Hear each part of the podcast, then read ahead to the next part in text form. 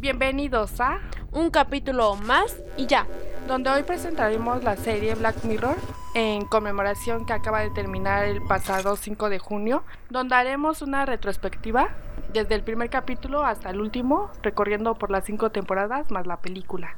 Bueno, empezaremos a hablar qué significa el título de esta famosa serie que el director Charlie Brooker explicó en una entrevista el concepto detrás del título, que se traduce como espejo negro. Entonces, esto quiere dar entender que tú puedes encontrar en una pared, en un escritorio, en la palma de cada mano o la fría y resplandeciente pantalla de una televisión, en un smartphone o un monitor, que eso es Black Mirror, o sea, espejo negro. Sí, y aparte dice el director, si la tecnología es una droga, entonces ¿cuáles son sus efectos secundarios? Y es lo que trata en cada serie y lo vamos a ir analizando en cada capítulo. Y esta frase me gustó mucho porque es lo que define el final de toda esta serie. ¿Y qué tal si empezamos con el primer capítulo?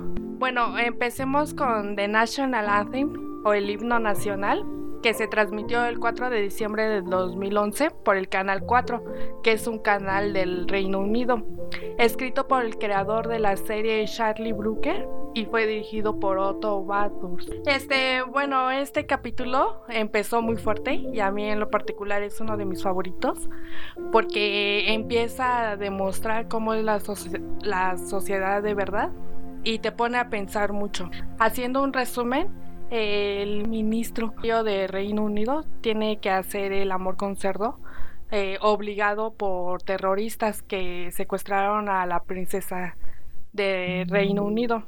Pues demuestra como, hablando políticamente, demuestra como la, o sea, quieren dar a entender que toda la política es un puerco. Por eso todos lo ven como un acto terrorista o como dices, ¿cómo pueden obligar a, a un diputado a hacer eso? Digo, a un senador. O sea, el papel se llama Michael Callow, protagonizado por Rory Kinnear.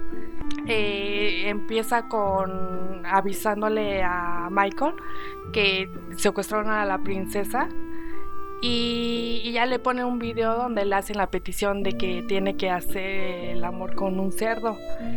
Y, lo primero que hace es tratar de ocultarlo a la sociedad, pero le avisan que este video se filtró por YouTube. Entonces ya miles, eh, millones de personas ya lo vieron. Y, es muy chistoso porque ahí nos demuestra también los medios de comunicación cómo manipulan a la gente.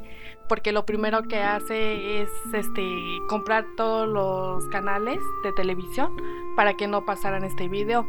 Y hasta la gente ya le empezó a mandar mensajes directos a la, a la reportera. Eh, diciéndole que porque si está en todas las redes sociales, porque en el noticiero no ha aparecido ese video. Yo pienso que esto podría, bueno, más bien en la vida real si sucede esto. Ay, que me emocioné. En la vida real esto sí sucede porque podemos ver cuando filtran los packs de los artistas. los packs de los artistas. O cuando fue lo del halconazo, el día de hoy. Simplemente eh, en 1968, cuando aquí en México mataron a estudiantes, el noticiero más importante de México no mencionó nada.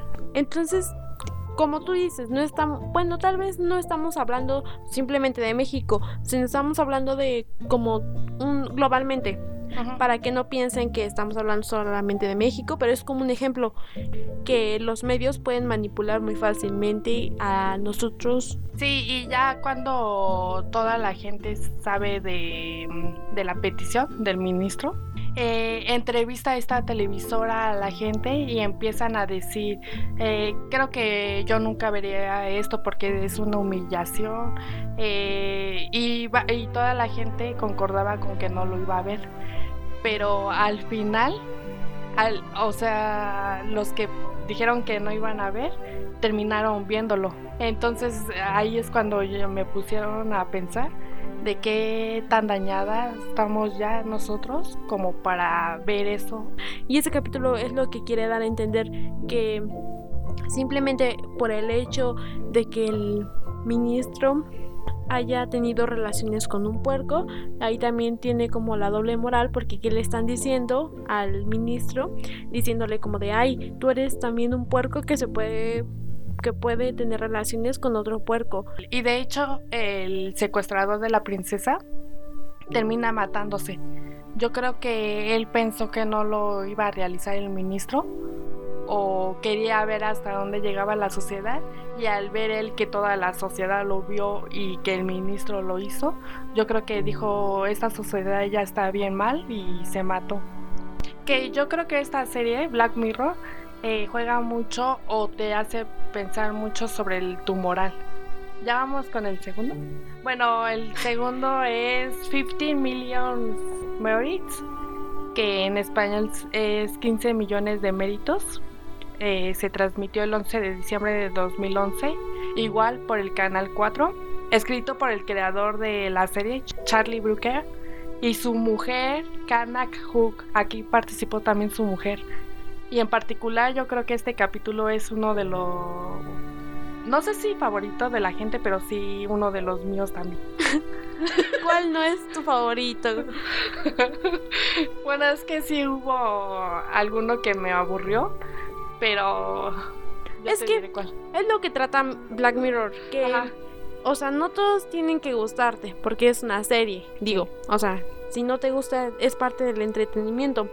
Este capítulo se me hace que ya es uno de los primeros que se adentra más a la tecnología que esta serie es lo que quiere dar a entender. Y empieza con un chavito negro, Big Man Madsen, que es interpretado por Daniel Kaluuya, que se ve como acostado, ya su aspecto se ve como estresado, como harto, pero en un rodeado de algo artificial de puras pantallas con imágenes del campo.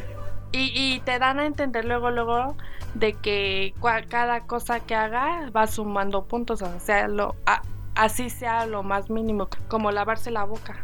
Porque recordé, bueno, en este capítulo como que quieren dar a entender, entender que es como una secuencia o más bien una rutina que él tiene como de como dijo Dalia de que a ellos, él va sumando puntos por las cosas que va haciendo.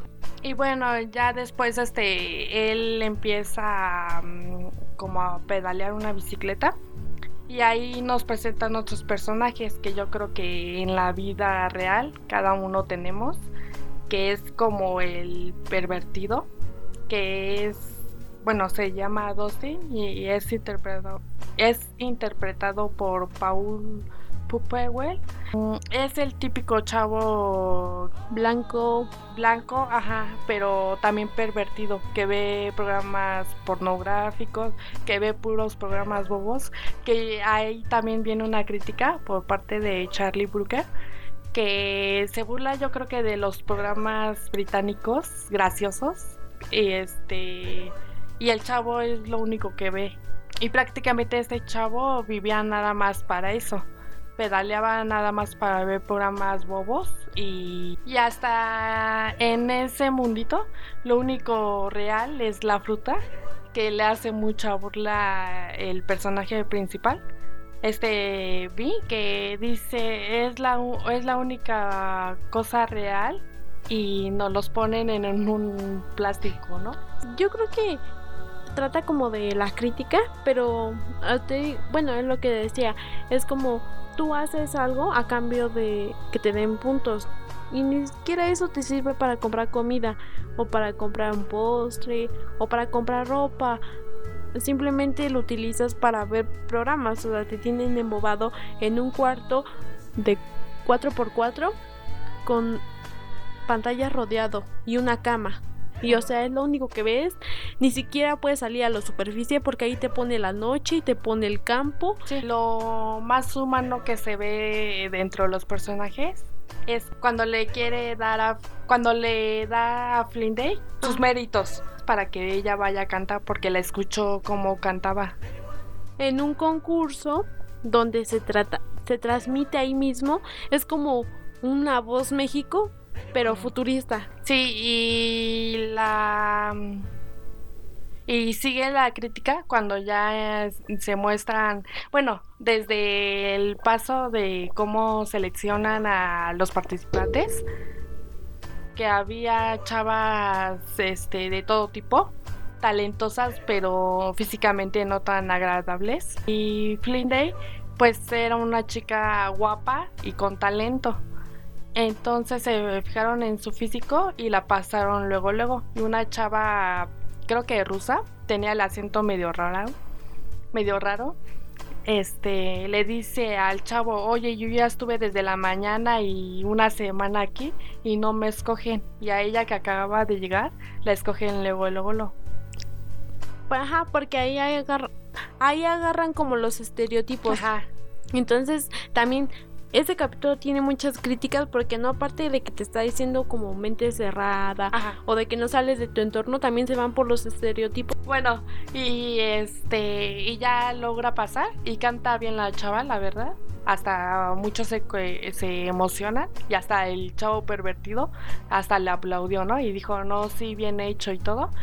Pero el juez Hope le dice, sí, a la para y le dice, sí, muy bonito, pero le dice, mientras tú cantabas, yo te imaginaba en varias escenas eróticas.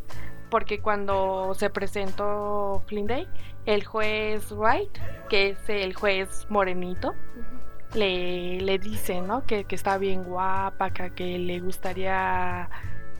Bueno, le empieza como a molestar. Insinuar. Ajá, a insinuar más. Muy morboso, ¿no? Sí. Y este, y al final el otro juez Hop le como que le le hizo no la bajó de prostituta, casi casi una ramera le dijo. Sí, y le dijo que, que si quería participar mejor haciendo eh, películas eróticas. Ajá, videos pornográficos.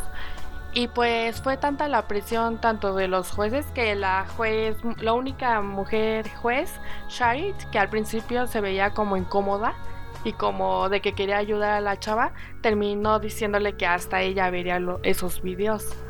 Y, fue tanta la presión del público como los jueces que ella terminó haciéndolo. Ah, porque la chantajeaban diciéndole, era, ¿es esto o regresarte a pedalear?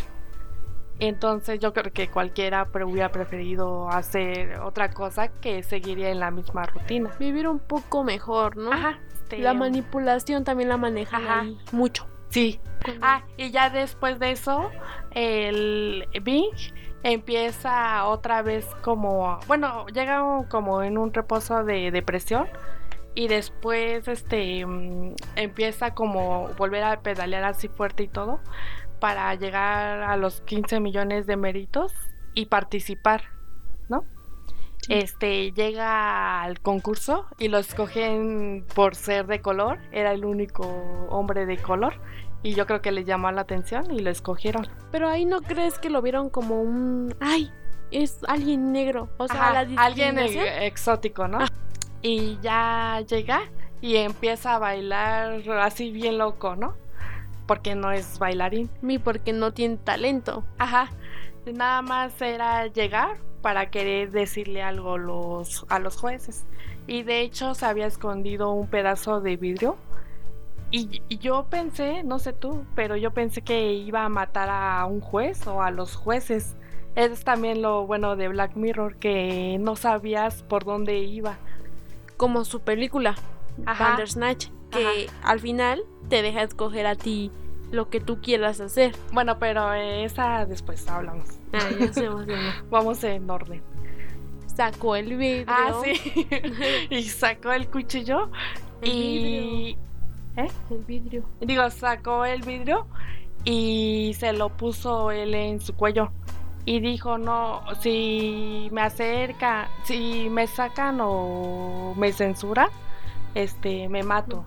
Entonces empieza a decir él que, que, que todo eso era una mentira porque realmente no era lo no hacían lo que ellos querían sino lo que otros como los jueces o como otra gente quería que ellos se comportaran o haciendo por ejemplo como querían que hicieran como lo que ellos querían ver ajá entonces no eran libres y, y no vivían eh, Felices.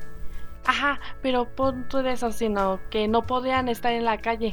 O sea, estaban encerrados haciéndoles creer que tenían naturaleza, comida, salud y eso. Y no, o sea, nada más, nada más los enajenaban poniéndole o porno o programas bobos o el de talento según que cuando tú ibas a participar no todos eran, no todos eran escogidos o te ponían donde ellos querían. Entonces todo eso lo dijo el chavo, este Bing, y, y el juez Hope le dijo me gustó mucho y como que lo hicieron pasar que fue una actuación y que es parte del show. Entonces al final le proponen hacer un programa y él acepta porque es eso, volvemos a lo mismo, es eso o pedalear, ¿no? Entonces este decide y, y es y es como mm, no sé que tienes un ideal, pero al final Lo terminas perdiendo ajá, porque no tienes u otra opción o la avaricia te gana. No, o el mismo sistema, ¿no? O sea, no te hay- obliga, ¿no? no hay cómo salir del sistema y o te o Como te como que te acoplas ajá, o si no, pues a la mala. ajá, ándale. Entonces él está en contra del sistema, pero le ofrecieron algo mejor y lo terminó aceptando y formó parte de lo que él estaba en contra. Entonces eso es lo que me gusta de esta serie, que te hace pensar y te hace reflexionar sobre tú qué harías o, o te lo manejan como un futuro, pero si te das cuenta aquí no somos tan libres totalmente y al final pertenecemos, pertenecemos a un sistema que a lo mejor estamos en contra, pero tampoco nos podemos salir. Y bueno, pasemos al tercer capítulo que se llama The Entire History of You Ajá. o en español Toda tu historia. En este tercer capítulo de la primera temporada es importante recalcar que Robert Downey Jr. quiso hacer una película donde que el actor que le da vida a Iron Man en la gran pantalla se quedó tan sorprendido por uno de los capítulos de Black Mirror, o sea, todo, toda tu historia, que decidió comprar los derechos para su adaptación en el cine, con el guion de, Jess, de Jesse Armstrong. Ajá. El episodio en, en concreto todavía no hay un proyecto oficial en marcha. Bueno, empezamos a hablar por este capítulo que habla sobre... Aquí aparece uno de los más importantes objetos que se va a presentar en la serie, que es un programador de memoria.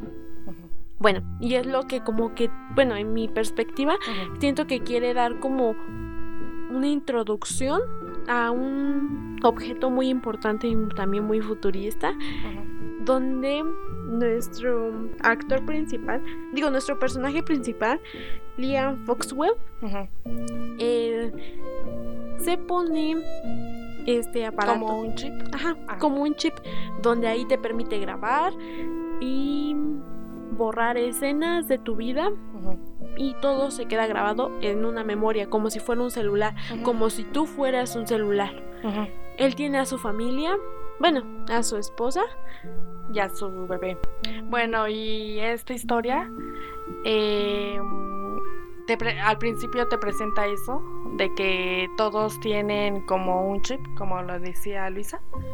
Y, y lo más chistoso es que Liam empieza, por ejemplo, va a una entrevista de trabajo y repasa todo, ¿no? O sea, ya terminó, está con sus amigos y repasa todo para ver qué está bien o qué hizo mal o dependiendo de la de los gestos de los que lo entrevistaron este ya iba a saber si sí le iban a llamar o no y al principio te lo manejan muy bonito y que sería muy padre eso como muy...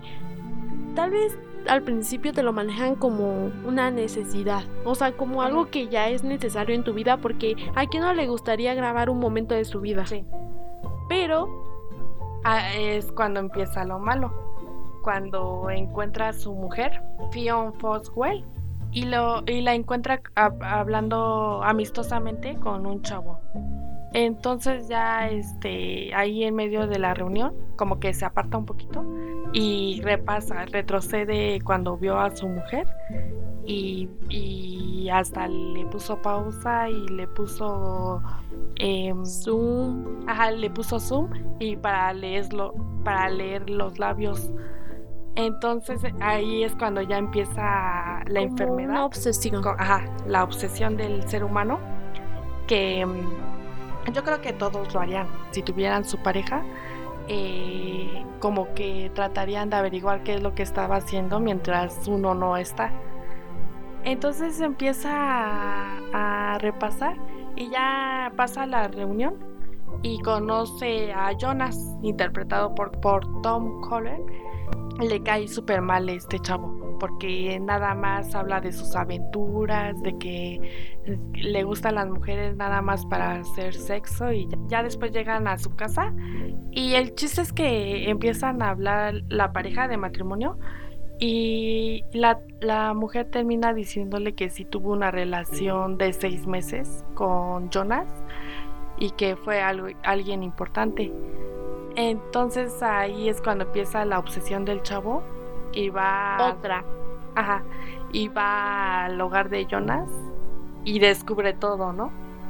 O sea, yo, yo al principio pensaba, no, pues es que el Jonas. Qué desconfiado. Ajá, que, que, que este machista hasta cierto punto, ¿no? Sí. Y, y te sorprende, o sea, porque al final te enteras de que hasta la que supuestamente era su hija ni lo es. Era de Jonas. Es algo muy impactante. Porque dices, no, o sea, no manches. Y es que es lo que tiene Black Mirror, que, o sea, termina el capítulo y te quedas como que pensando, te deja con emociones encontradas entre adrenalina, tristeza, eh, ¿qué, ¿qué, estamos haciendo, de si ya hemos llegado a ese punto. Es que te hace mucho reflexionar, ¿no? Y con este capítulo termina la primera temporada, así es, nada más hubo tres capítulos muy buenos. Eh, yo creo que estos tres tocan puntos diferentes, eh, tocan diferentes temas, pero que ya estamos, te lo maneja como un futuro, pero ya estamos en ese futuro y es lo que nos quiere hacer dar nos quiere dar a, entender Charlie Brooker que ya debemos de cambiar porque la tecnología es buena pero el humano no la sabe todavía utilizar. Y ya dos años después se estrena la segunda temporada igual en, el canal 4 y esta va a ser la última temporada eh, de ser únicamente para el canal 4 que a mí me emociona mucho presentar este capítulo porque es, yo creo que si no es que uno, el, mi favorito, que es Be Right Back, que es Vuelvo enseguida. Sí. Este capítulo habla sobre que sobre, sobre la sobre la, adicción a las redes sociales. Porque podemos ver a un personaje que se llama Ash con su esposa que se llama Marta, conduciendo hacia su nuevo hogar. Entonces es una noche lluviosa, hace frío y pues Ash y chocan. Entonces esto pues provoca la muerte de su esposo de Marta. A mí este capítulo se me hace interesante porque porque demuestra que los humanos eh, nunca estamos preparados para ver morir a un ser querido. Por ejemplo, Marta eh, nunca puede superar eh, la muerte de su esposo. Tanto así que la tecnología ya puede hacer como que revivir a un muerto, pero sin sentimientos, todo plastificado. Porque quieras o no lo vuelven una máquina. Sí, o sea, de hecho es una máquina. De, ajá, de hecho. Ajá. Porque, bueno, hay que regresarnos un poquito. Esto sucede porque Naomi están en el funeral y le dice que si ya pudo superar la muerte de Ash, cómo está y le recomienda primero una aplicación donde tú puedes hablar virtualmente con la persona fallecida, en este caso es Ash.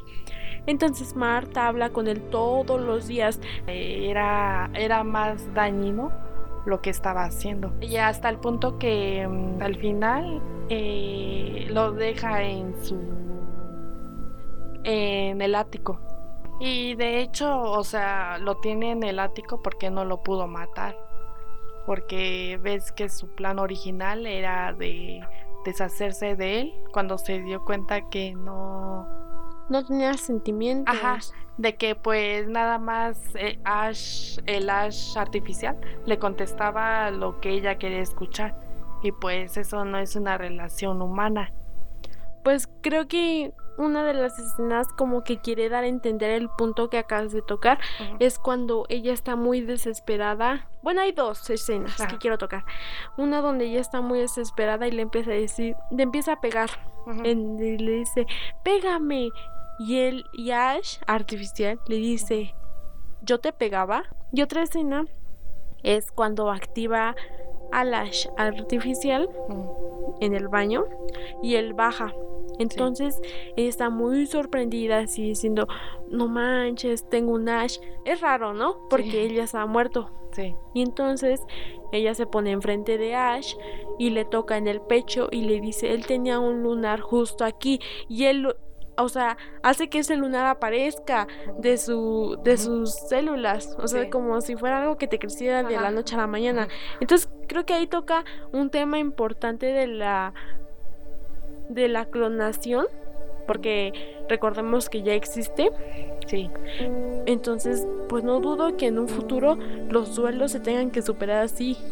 Bueno, y este, bueno, este capítulo fue muy emotivo. Fue, creo que es el primero que sí te hace como que llorar al final. Y el primero que, que muestra una pareja, ¿no?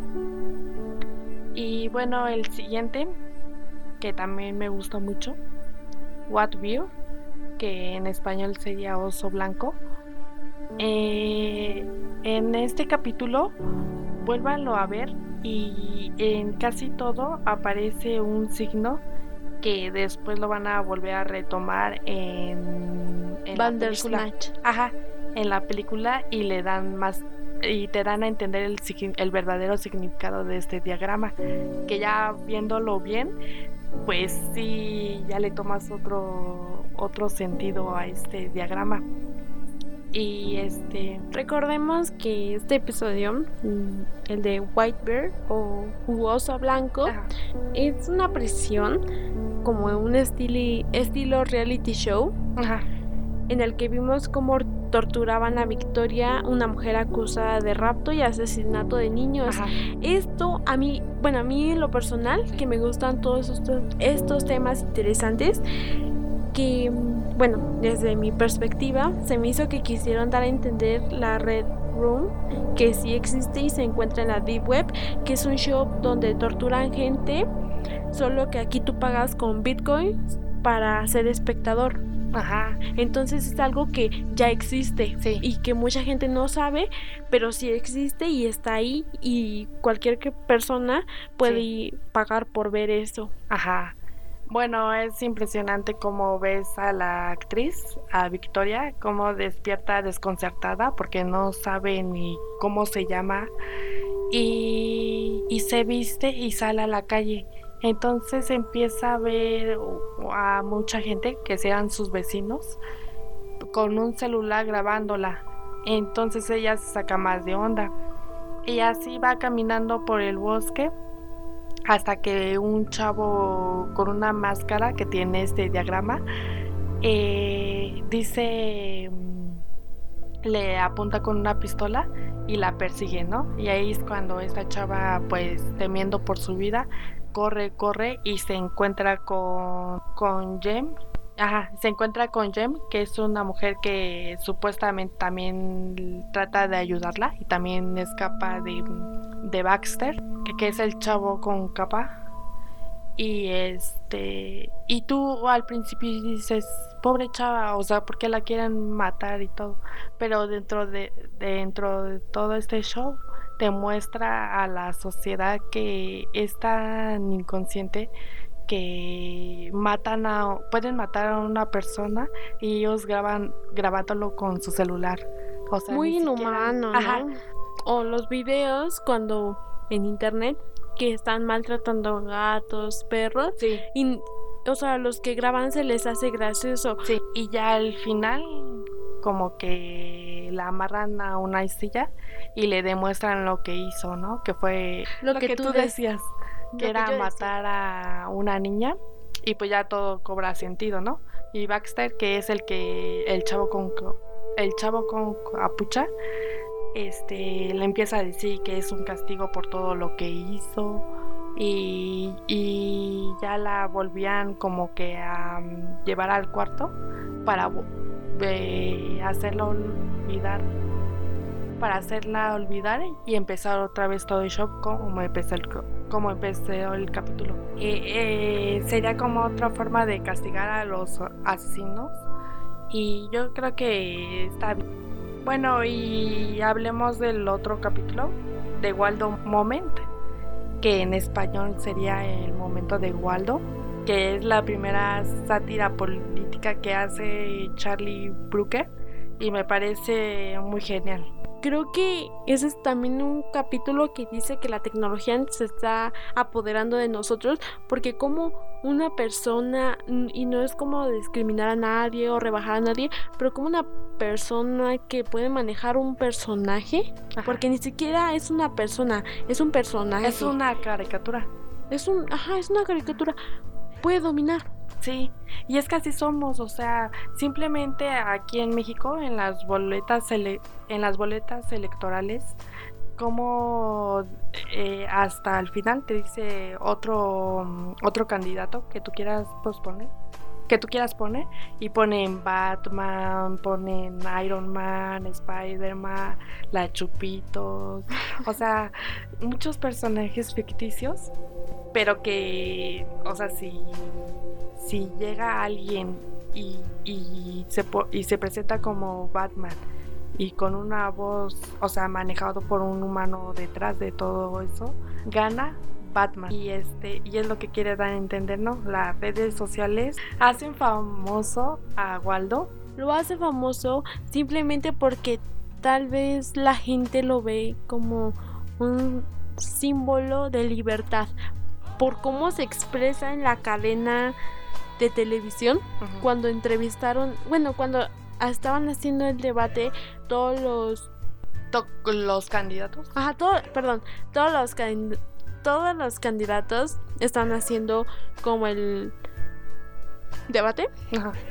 y él decía groserías en televisión, algo que está prohibido, ¿no? Y no es algo que cambie. Entonces, tú dices, tal vez lo tomaron por libertad, por broma, o, o porque pensaron que no llegara, que no llegaría tan lejos. Pero al final sí, ¿no? Pues Y antes de, de que fuera un candidato oficial, el, el, el- la- el James no, no quería participar en eso porque ves que decía que él no hace política, o sea, nada más hace chistes bobos para entretener a la gente, pero no quería entrar a la política. Y ya cuando llega esta reunión que dices con todos los candidatos, ves que al final se desespera y le dice la verdad al ministro, a Monroy. Le dice que él, ¿por qué lo insulta a una caricatura si él hasta pedófilos conoce, y Conoce. hasta, hasta los cubre, ¿no? Una parte que me gustó es cuando llega el, el agente que dice que viene parte del gobierno de Estados Unidos y que también le gustaría como que patrocinar a Waldo para el común de, la política y, y de la gente, ¿no? Entre comillas. Y pues ahí aquí puso a Estados Unidos como los chismosos cuando ningún otro país los pone así. ¿Por qué? Porque nos da miedo. Sí. O porque somos muy agachones, ¿no? Como dirán los mexicanos. Bueno, y con este termina la segunda temporada y la primera parte de este especial de, Bla- de Black Mirror. Bueno, la conclusión de la primera y de la segunda temporada es que, wow. O sea, son como muchos sentimientos encontrados, como Sí. que empiezas a reflexionar de tu propia moral y que dices, no manches. O sea, sí es muy impactante que tú tengas que darte cuenta del tipo de moral que tienes. Y digo, no está mal, porque al fin y al cabo reconoces, ¿no? Pero me encantó mucho esta serie.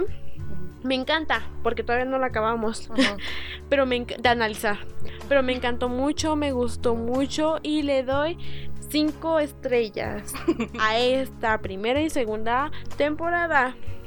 Sí, yo creo que toca muchos temas. Es que me emocioné. Yo creo que, to- que toca muchos temas. Cada capítulo son diferentes temas sociales, políticos, tecnológicos, eh, psicología y demás que te hacen reflexionar y, y te ponen a pensar que, qué tanto es, qué tanto hemos llegado a ese punto o si todavía nos falta, ¿no? Sí. Entonces, este, estas dos temporadas se me hacen muy buenas. eh, y yo le doy cuatro estrellas. ¿Por qué cuatro? O sea, sí, sí están muy buenas, pero para mí ya el punto que determina todo el- como el ideal de esta película es la película. Bandersnatch. Ajá. Que la hablaremos en un intermedio del podcast de la segunda parte. No, de la tercera. Bueno, entonces esto fue por la... ¿Ustedes qué opinan? es que te estabas despidiendo. Ay. ¿Ustedes qué opinan? Nos gustaría saber qué opinan, qué, cuáles son sus temporadas favoritas, los datos que ¿O qué investigan. capítulo le gustó más? Exacto. De la primera y segunda temporada. No spoilers. Ay, dijimos muchos spoilers. bueno, Bueno, esto fue por la primera parte. Y que vemos les haya en- gustado. Nos vemos en un capítulo más y ya.